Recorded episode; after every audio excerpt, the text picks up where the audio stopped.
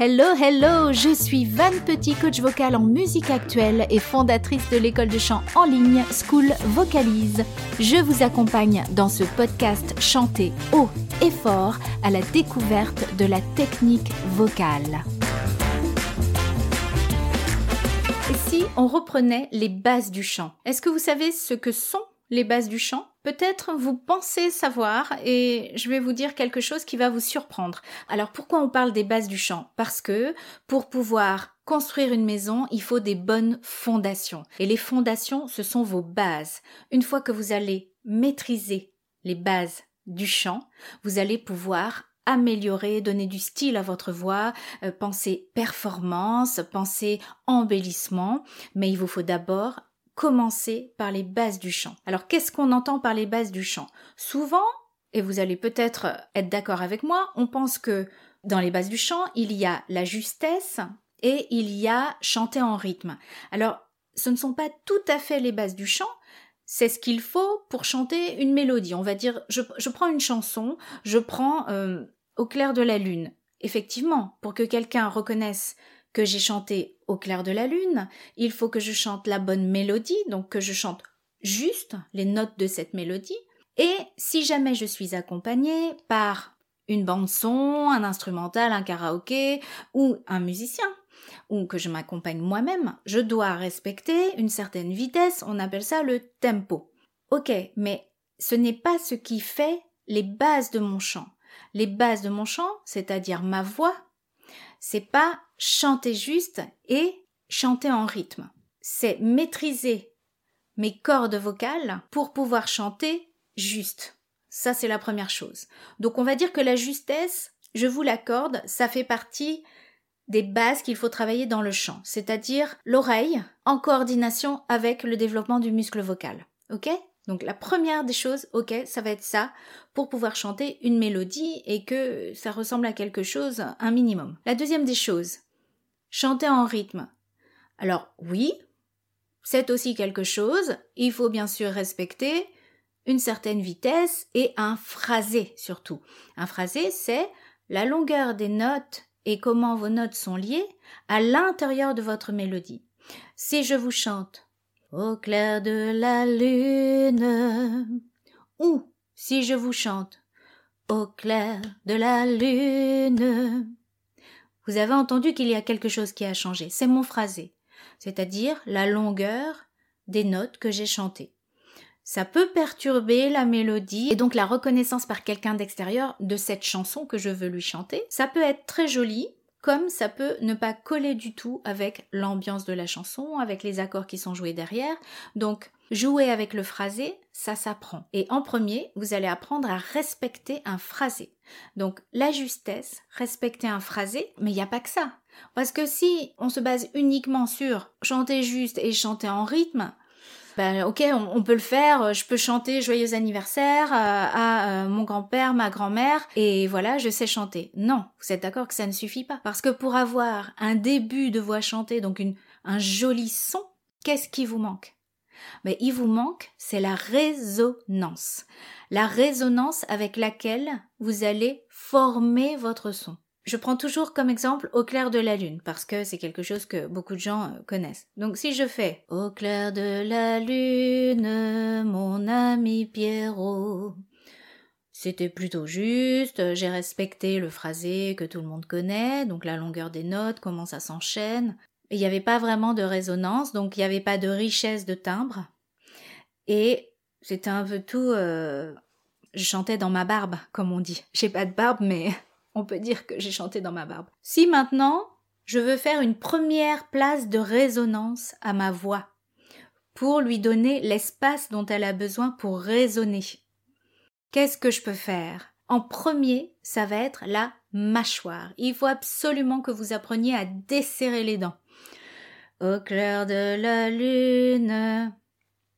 C'est pas mal, mais c'est mieux de chanter au clair de la lune, mon ami Pierrot, j'ai formé mes voyelles, j'ai desserré les dents, j'ai plus prononcé mes mots, mais j'ai surtout fait de l'espace.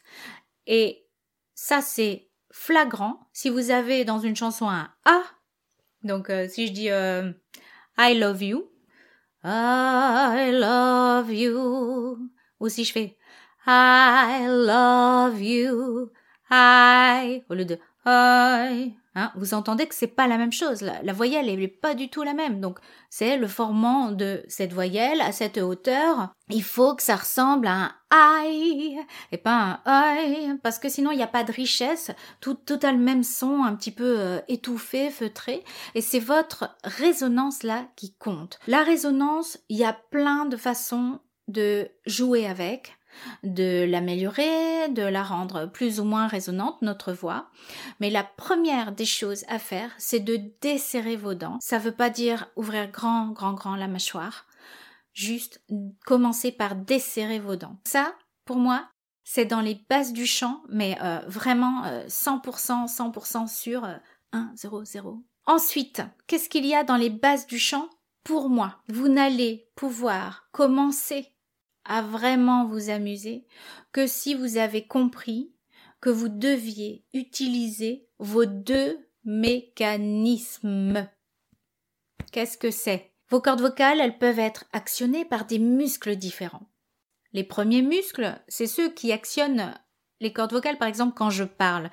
Si je fais comme ça, je pose une question.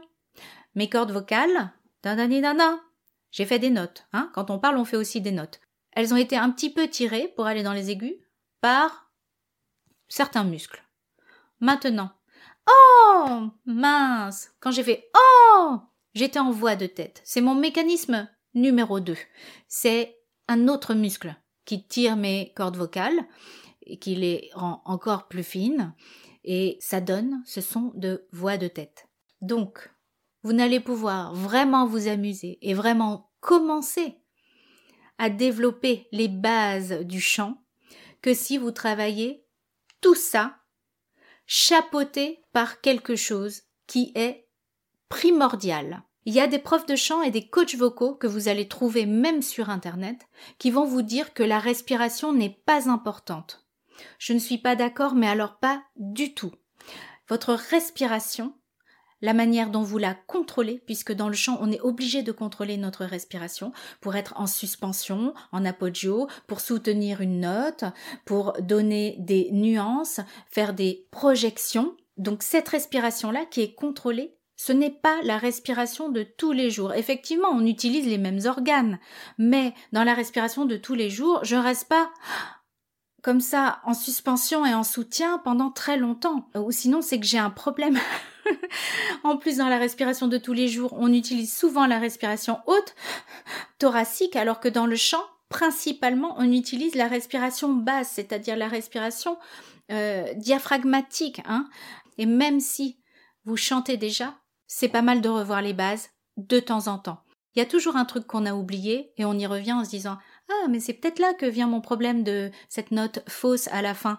C'est que le support respiratoire, il n'est pas en place.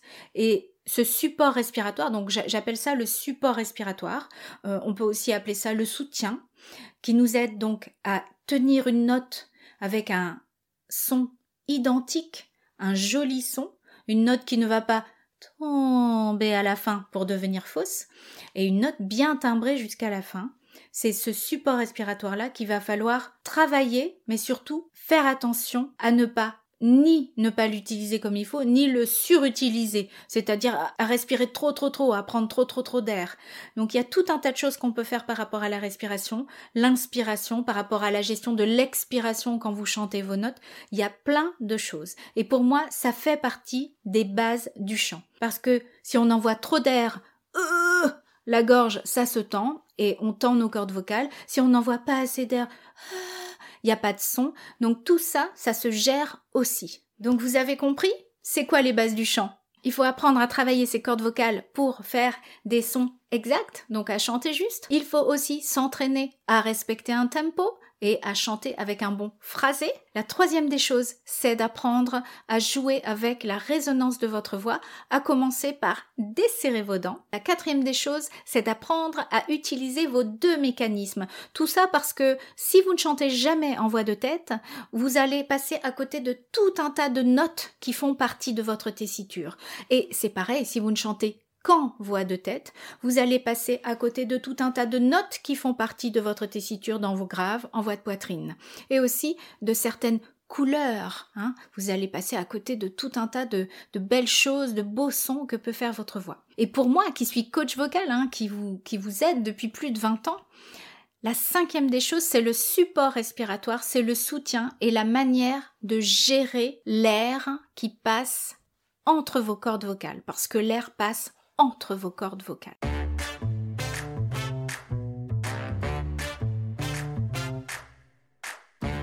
N'hésitez pas à laisser un commentaire par exemple sur Apple Podcast. Chantez bien et à la prochaine